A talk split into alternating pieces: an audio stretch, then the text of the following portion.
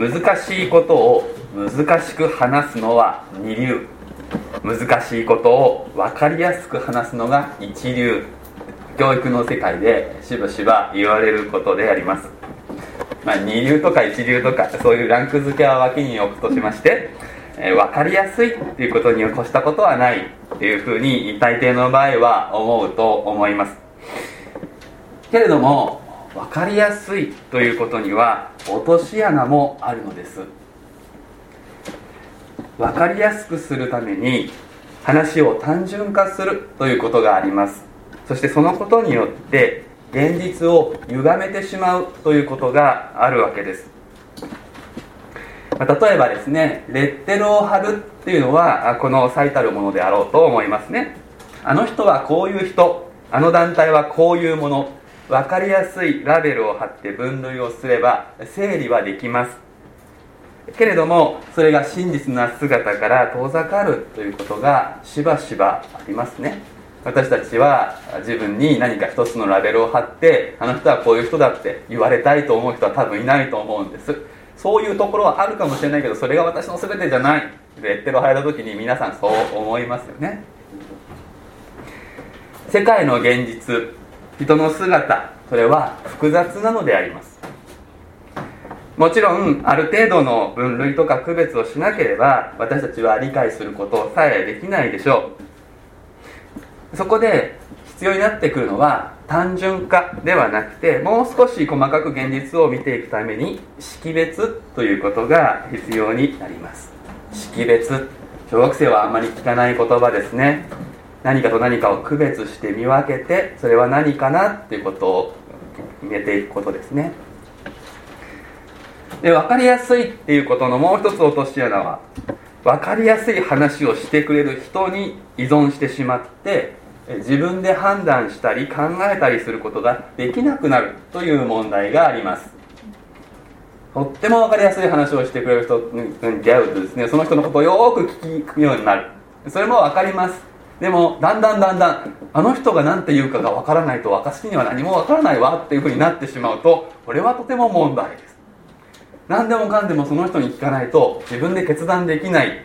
これは分かりやすく話をしてる人としても全然そんなつもりはないのにとても困ってしまうことになるでしょう。レッテルを貼るっていうことと並びまして単純化することの代表例は物事に白か黒かこう決めて良いか悪いかを2つの対立で説明しようとするそういうやり方があります。現実は白と黒にはっきり分かれられることなんてほとんどなくて真ん中のグレーなことグレーゾーンがたくさんあるわけです。でもそれにもかかわらず何か白黒はっきりつける物言いをする方があります。そしてその人にですね何か人を引きつけるカリスマ性があったりしますとなんかこうグレーゾーンにあるものもですね白黒ついてしまう。そしてその人の判断に乗っかってしまうということがあります。でこれはすごく精神的に楽です。自分で責任取らないでいいですからね。あの人が言ったからそういうふうに考えれば悩まずに済むわけです。けれども何度も言っておりますがこの自分で考え判断することができないできなくなってしまう。これは恐ろしいことであります。最終的にそのカリスマ的な人物に支配されてしまうことにもなるからですね。まっとうな教育者は自分の言う通りに盲目的に従いなさいとは言わず自分の言うことそれを材料とか手がかりにしてその人自身が考え判断する。その識別力を養うようにするはずです。皆さんと順々にお読みしてきましたこのペテロの手紙の第一。テーマはいくつかありますけれどもそのうちの一つは苦しみということでした。でこの苦しみというテーマを理解して自分の生き方に当てはめていく。その上でも識別ということはとても重要であります。ペテロは苦しみを単純化していないんです。一口に苦しみといってもいろいろあるということを彼は知っていてそれを識別するようにと私たちに求めています。まず今日の御言葉は愛する者たちと呼びかけられここからペテロは話を仕切り直します。前回学んだところは最後にいわゆる精鋭と呼ばれるこの方に栄光と力がよい限りなくありますようにアーメンと言って一度話は閉じられます。ここからもう一度新しく語り起こすにはわけですけれども愛する者たち呼びかけ直す。この呼びかけはとても大切です。この呼びかけは単にペテロが親しみを込めて呼んでいるそれ以上の意味を持っている。この呼びかけはすでに2章11節でも使われていました。ここでもう一度使われる。それは愛する者たちと呼びかけることで神様に愛されている者たちという意味を含んでいてそのことを思い出すよ。うに皆さんは神様に愛されている一人一人なんだ。自分はそういう一人なんだ。この愛を自覚するようにそう呼びかけています。2章11節で愛する者たちと呼びかけた後ペテロは何をしたかというとこの世でどう生きるか。そのことを語ろうとしたんです。どう生きるか語る前に愛する者たちと呼びかけられて生き方の土台に神に愛されているというこの自覚を置く。それに応えて何かをするんだ。その重要性が語られていました。今度はここでもう一度愛する者たちと語られますけれどもここでは愛と苦しみの関係を整理するためにペテロはもう一度愛する者たちと呼びかけます。ごくごく単純に考えると愛されているならば苦しみから守られる。こういう公式が成立しそうな感じがします。愛されているなら苦しみから守られる。そしてこの反対に苦しむのは愛されていないからだ。そういう理解が生まれやすい。ペテロはこのことをよく分かっていたのでしょう。苦しむのは愛されていないからだ。これは真理ではありません。愛されているなら苦しみに合わない。のではない。ですね。むしろ愛されているがゆえに苦しみに合う。そういうこともある。これが聖書の主張なのです。ひょっとしたらこれ聖書のユニークな主張かもしれません。神様は愛されている人を私たちを永遠の命の相続人としてふさわしい資質を持つように訓練されます。永遠の命を与えるその資格は無条件なんです。イエス様を信じるだけで永遠の命はあなたのものになります。資格は無条件です。でも神の子供となったならば神の子供らしくなるように神様は願っている。永遠の命を生きるようにと召されたならばその命にふさわしい資質を身につけるようにと中身を充実させるようにと神様は招かれます。そしてそのために苦しみをもお持ちになる。神様は愛されるゆえに私たちを苦しみを通して磨き上げ輝くようにされるんですね。苦しみを通して神様をより豊かにし苦しみを通して隣人をより愛することができるようになるわけです。苦しまなかったらわからないことがたくさんあります。苦しんだからこそ隣人の苦しみに寄り添うことができるようになる。そういう側面はあるわけです。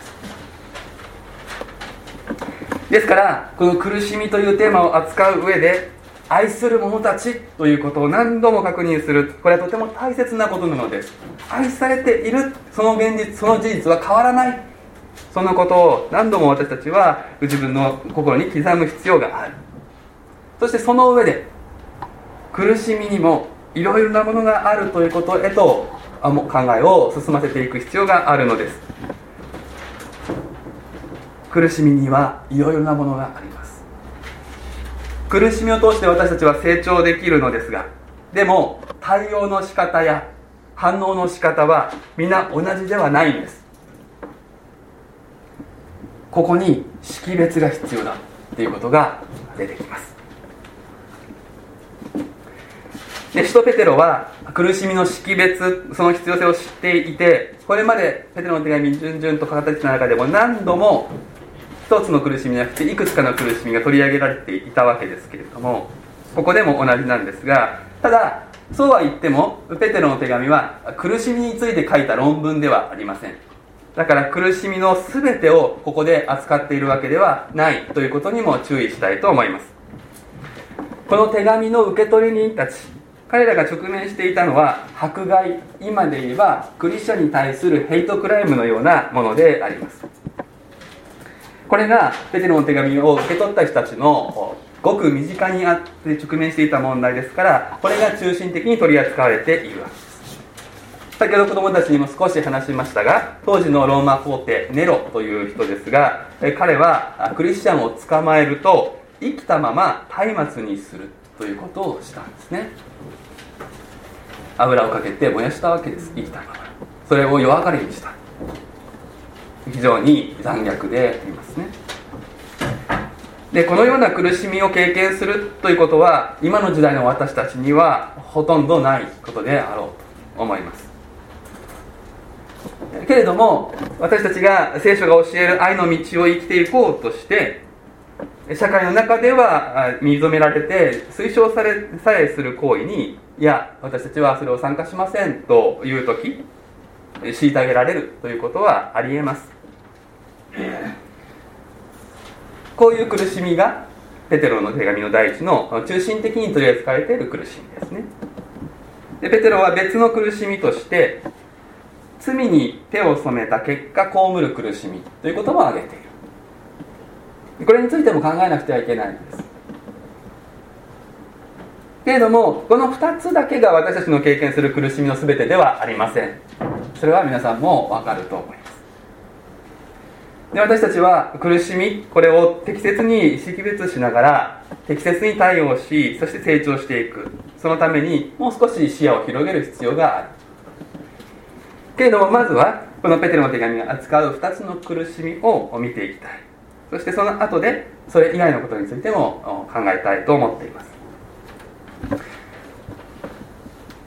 で1つ目ですがペテロの手紙第一が中心的に取り上げているこの信仰のゆえにあ起こる迫害という苦しみのことを考えたい。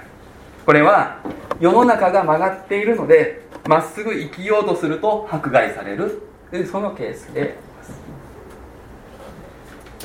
で今までもこのことについては何度かお話をしてきましたがここでペテロはそういうことは起こるから覚悟しておきなさい。いうふうに言っています。苦しまないなんていうふうに思わないで。苦しむことは想定内だということをちゃんとわきまえておくようにというふうに言うわけですね。で繰り返しになりますけれどもこの当時のですね世の中の曲がり方っていうのは皇帝礼拝でありましてその皇帝礼拝を拒否した結果起こる迫害というものが代表例としてここで考えることができます。でこれは遠い昔の話と言えなくはないんですがでも先ほども話しましたが私たちの国でほんの数十年前に起きたことでありこのから先起こらないとも限らないので備えておく必要があることであります。でローマ皇帝を神として拝むということはですね当時のローマ帝国で言えば常識であった。けれども皇帝は神ではないと知っていたキリスト者たちはかたくなにこれを拒否したわけです。でその結果皇帝の怒りを買いそしてローマ帝国の精神的統一を妨げる奴らだということで残虐な迫害を受けたわけですね。皇帝礼拝はローマ帝国統一の象徴。そういうことであった。だからキリスト者たちは皇帝礼拝そのものというよりは皇帝礼拝に参加しないことで、社会の秩序を乱す者たちだとそういうことで取り締まりを受けたわけであります。これは日本の戦前の時も似ている状況であります。でペテロの手紙は他にもですね別の箇所ですか、えー、公職欲望冷水遊興宴会騒ぎといった罪のリストを挙げていてそれが当時の社会の常識的な行為であってこれらのことを一緒にやらなくなったことで迫害されるということを述べています。まあ、この中でね私たちがそりゃ今もやもうやらないよっていうようなこともあるかもしれないんですけれどもでも私たちの社会の中でもですね世の中では罪とされていないことを私たちはそれやりません。私はそれクリスチャンなのでやりませんっていうようなことっていうのはある。世の中で罪とされていること。あ世の中では罪とされていないことをキリスト者が罪だと認識してやらない場合。それが人の怒りを買うということがあるわけです。でこの場合気をつけたいこと。はですねキリスト者は罪には加担しない加わらないんだけれどもでも社会や国家を愛しているのだそのことをしっかり表明するということが大切になってきます。ただただやりませんやりませんではなくてこれはやりませんがこれはやれます。そういう識別も大事ですね。ローマ皇帝礼拝しないのはローマ皇帝が嫌いな嫌いだからじゃないんですね。むしろローマ皇帝を愛するゆえなんです。ローマ皇帝は人なのですから人として扱うべきだ。彼らは考えるわけです。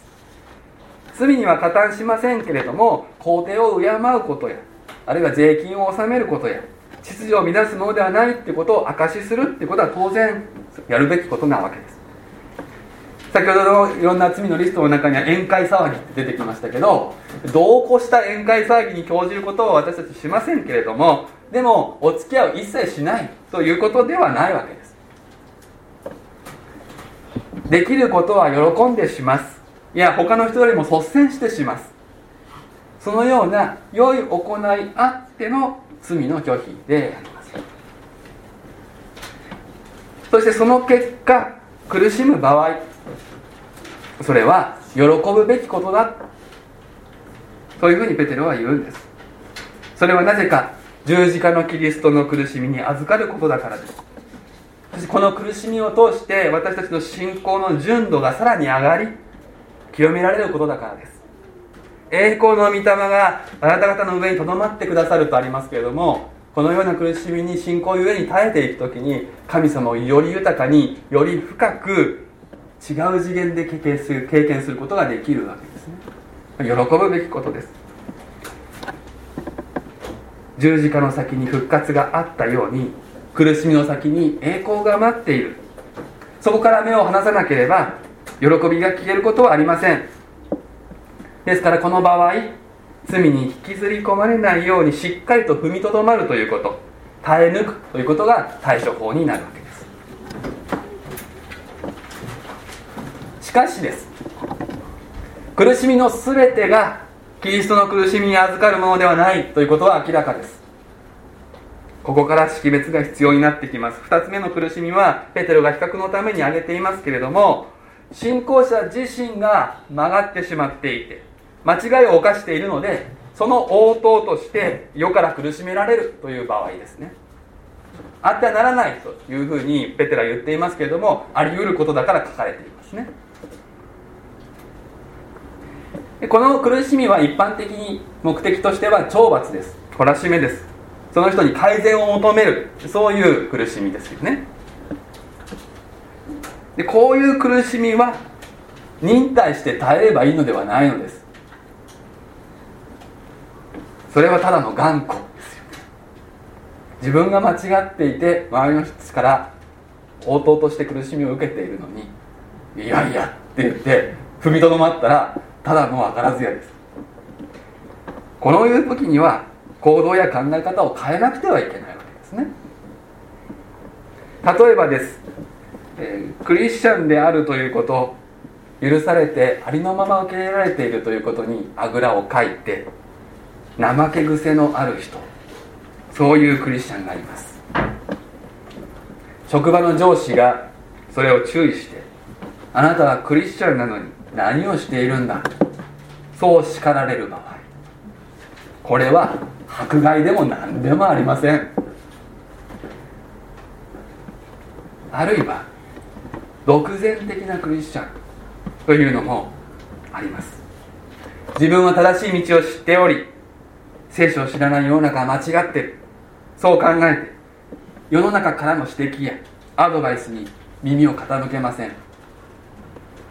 その結果世の中で相手にされなくなり陰口を言われるようになります。それを自分はクリスチャンとして迫害されている。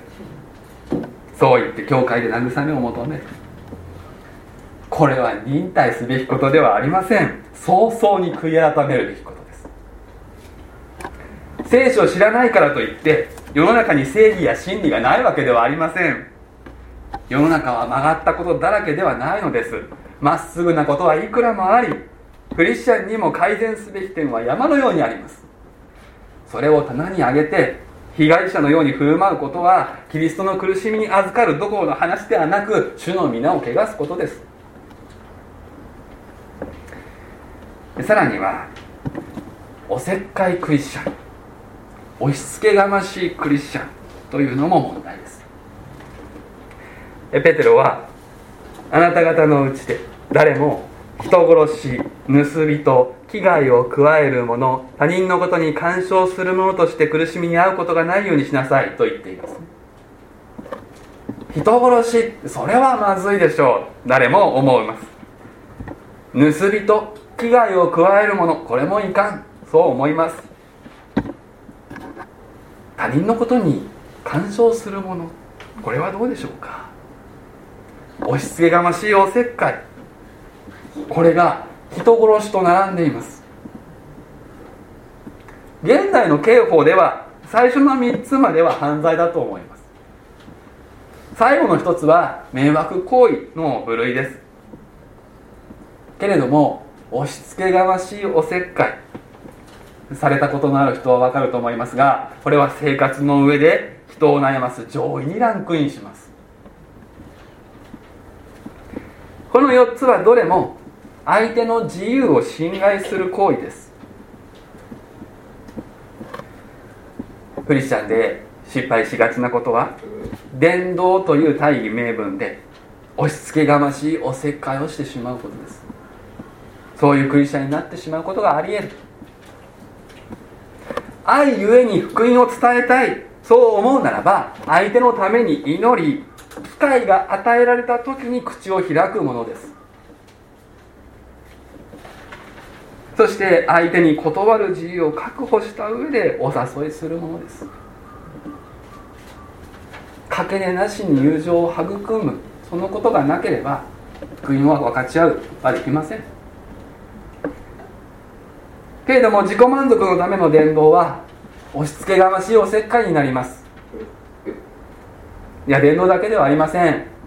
人に求められてもいないアドバイスをして回るなどということも気をつけなくてはいけない。善意のように見えて自己満足であるならば煙たがられて当たり前です。私たちは敏感にそれが善意からなのか自己満足なのか嗅ぎ分ける鼻を持っていますよね。自分は分かるんですから相手も分かるんですよ。そしてそういうことをすれば当然反発されたり無視されたり最悪の場合は絶縁されたりする。でその時にこれを迫害だと受け止めることほど愚かなことはありません。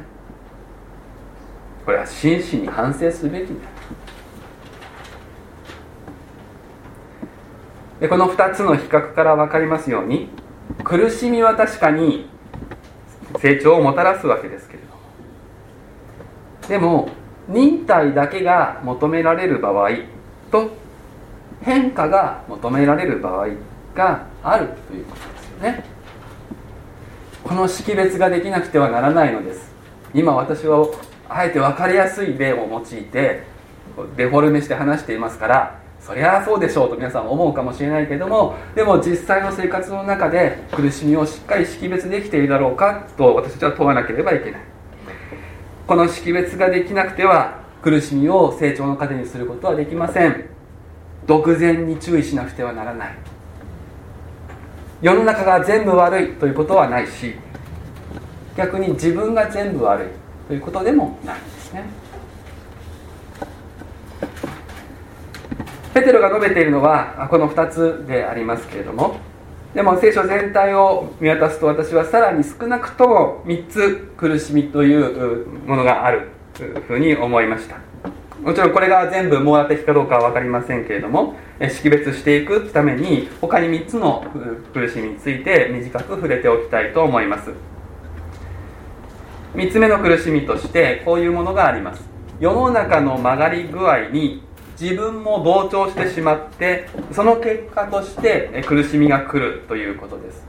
これは苦しみの来るところが人ではなくて何か現象だったりする場合ですね。例えばです、えー、不節制や働きすぎそれゆえに病気になるということがありますね。世の中みんな働き働けなので自分もそれに合わせていって働きすぎてしまって具合が悪くなる。それで苦しむという場合ですね。あるいはですね、えー、こういうこともあるかもしれません。優先順位を間違えて大切な人間関係を失ってしまうということもありますね。あるいは自分の身の丈に合わない贅沢をしてしまったり賭け事に興じたりして財産を失うということもあると思います。そこに人為的な何かはないですけれども自分の何かうまくないこと世の中の流れに乗ってしまってそれで失敗をし苦しむということがあります。でこういうケースは御言葉を聞くその中で間違いが示されそして大きな苦しみになる前に気づいて悔い改めるということができるものです。仮に病気や喪失という結果を味わうことになったとしてもそこで気づき悔い改めることができるならば回復の道恵みが与えられていくものです。でこの3つは今ペテロが述べた信仰の迫害やあるいは自分が罪に手を染めて世の中から苦しめられる場合そして世の中の流れに自分が身を合わせてしまったがゆえに何か苦しみを招いてしまう場合この3つはどれも信仰者側の何らかの行為がきっかけになっていますけれども。でも自分の行為があらゆる苦しみの原因であると考えることもまた間違っております。何でも私のせいですっていうのはこれはですね謙虚なように見えて実は高慢なんですよね。世の中私が全て私の決定で全てのことが起こるわけではないわけです。いろんな複雑な原因があって苦しみが及ぶことはあります。で4つ目に挙げたい苦しみは世の罪ともつまり迫害的な問題でもないし自分の罪とも直接的には関係がない。でも人類全体が堕落した結果この世界が壊れているゆえに起こる理不尽な苦しみというものですね。例えばこれは今私たちが味わっている新型コロナウイルス感染症のことのようなこう病気の類ですね。先ほども言ったようにこう自分が不節制だった時に招いた病気と特にそういうことでなくかかってしまう病気とこれを識別しなければいけないわけですけれども原因は、まあ、はっきりした因果関係ないけれども病気になるあるいは病気が流行って苦しむ。そういうこと。あるいは、まあ、先先週10年を迎えましたが津波の被害で自然災害このような災害の苦しみや病気の苦しみをですねこれをキリストの苦しみに預かる試練なのだとして喜ぶことはできないですよねこのような事態で必要なことは罪人の一人として人類全体が神様から離れてしまったということを嘆きつつ神様の介入憐れみそして世界の回復を期待し祈るということです。ここは嘆くところであって喜ぶことではないです。こうでなければ悲しんでいる人たちに寄り添うことはできません。実際に苦しんでいる人の傍らに行くことはできません。みんな新型コロナで苦しんでいる時に私は信仰の喜びでって そんなことできません。間違ってもこのような事態を神の裁きだと言ってはならないです。災害や病をその苦しみを特定の罪と結びつけてこれを裁きとして語ることは聖書的に見えてこれは異教的です。主イエス様は戒めておられることです。残念ながらこのようなことを言って回る人たちが後立たないので私たちは困ってしまいますけれどもコロナにしても津波にしてもこれを神の裁きと言ってはならないんです。ペテロは裁きについてこう言っていますね。裁きが神の家から始まる神の家というのは神殿のことです。目に見えない神殿である教会クリスチャンが最初に裁かれるんだというふうに言っています。これは最初になんか自然災害を葬るとか最初に病気になるとかそういうことでは全然ないですよね。これはどういうことか。滅ぼすっていうことではなくて正され清められるっていうことを意味しているわけです。これは神の裁きです。曲がったものをまっすぐにするのが神の裁きですから。この場合裁かれない方がいいんではないんです。裁かれた方がいいんです。曲がっていることが放置されたら大変なことになります。曲がったままのだったらそれは大変なことになってしまいますから神様は愛ゆえに曲がっているところを正そうとされる。だから神の裁きは神の家から始まるんです。そして神様が愛のゆえに私たちを裁かれる愛されていることを知っている者が神の裁きを受けて正されていくこの姿が福音の証になるんです。このような私たちの姿を見てもなお福音に従わない人のことを神様は最終的に正しく扱われます。でも信仰告白はこれは最後の出来事なんです。最後の審判を私は告白しているのに今起こっていることに神の裁きだってラベルを貼るのは大いなる間違いです。私たちは先走った判断を避けなくてはいけないのです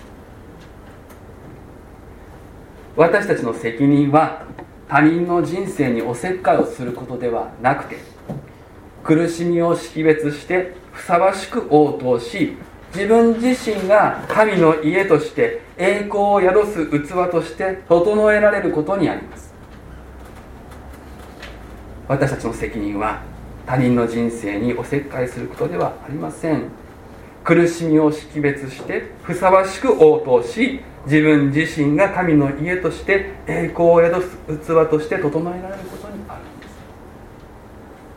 るんです。喜ぶべき時に嘆いてはいけないし嘆くべき時に喜んでもいけないし悔い改めなければいけない時に頑固になってはいけないし逆に変えてはいけないものの前に柔軟になってはいけない。識別が必要です。最後に5番目の苦しみとしてたとえ罪ではなくても神様のご計画やタイミングではないので道が閉ざされてそれにゆえに私たちが苦しむ苦悶するということがあります。もちろんこの苦しみの中で自分の中に間違った動機がなかっただろうかと吟味し識別するそういう必要はありますけれども悔い改められれば道が開かれる。取り除けられれば道が開くというわけでもありません。努力が報われないということは本当に苦しいことです。私の過去のことで言えばですね学校の先生になろうと思って志して一生懸命勉強して面接を頑張って。だけれども届いたのは不合格の通知だったんですね。こんなに祈って準備して備えてやったのにこんななんでこんなことにって思って非常に苦しい思いをした。今でも思い出します。多分皆さんにもそういう経験って一つ二つあると思うし子供たちはこれから経験していくのかもしれません。でもこの苦しみは神様に信頼するっていうことを教えてくれる信仰の試練です。これは迫害から来るものではないけれどもこれも信仰の試練ですね。自分の努力が報われないその時でも神様の愛を信じて神様の導きを信じて忍耐することにより成長することができます。人生には神秘の領域があるんです。私たちには分からないことがある。それでもなお神様の愛を疑わない。愛されているものである。そこに立ち続ける。それがここで求められます。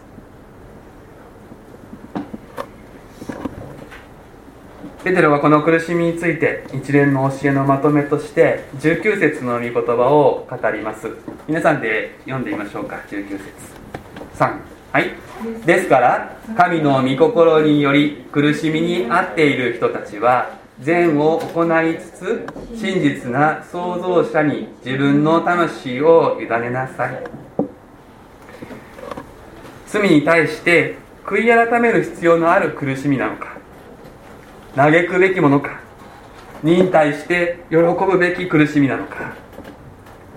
私たちの生活の中で起こることは実際にはそのさまざまな苦しみの要素が混ざり合っているということが多いと思います。一つではないかもしれません。その中で精霊に助けられながら苦しみを識別していく。識別するというのは何のためか正しく応答するためです。けれども皆さんの中には識別を間違ったらどうしようと不安になる方があるかもしれない。でも大丈夫です。真実な創造者は私たちの神様は責任を持って私たちを作り変えてくださるからです。主は私たちを決して悪いようにはなさいません。識別を間違えた時には間違えたことに気づかせてくださり教えてくださいます。自分一人でうまくやろうなんて思う必要はないのです。なすべき善は目の前にあります。おそらくこれをしなくちゃこれをするようにと私たちに与えられている善は多分わかるはずです。そして気づくべきこと間違いそれは折にかなって示されるんです。完璧でないと愛されないのではありません。もうすでに愛されているからこそ成長へと招かれていくわけです。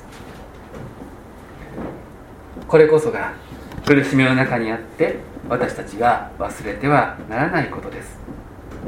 ですから神の御心により苦しみに遭っている人たちは善を行いつつ真実な創造者に自分の魂を委ねなさい。お祈りをいたしましょう。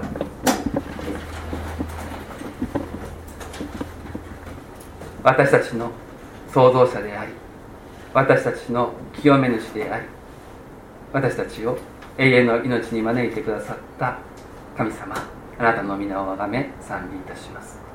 あなたは真実な方誠実な方です。私たちをどんな時にも見放さず愛し続けてくださいます。ありがとうございます。そして私たちを苦しみを通して清め成長させようとしてくださっています。神様ありがとうございます。時にそれは辛い経験を私たちを感じますけれどもどうか主よ正しく苦しみを識別することを教えてください。教え続けてください。喜ぶべきものを喜び嘆くべきものを嘆き悔い改めるべきものを悔い改めることができますように神様お助けください。今苦しみの中にある方々を神様憐れんでください。その方々に慈しみを施してください。そしてその方々が正しく苦しみに応答することができるように主よお導きください。全能者なる神様あなたに私たちの魂を人生の全てをお委ねにします。改めてそのことをあなたに申し上げてイエス様の皆でお祈りをいたします。アーメン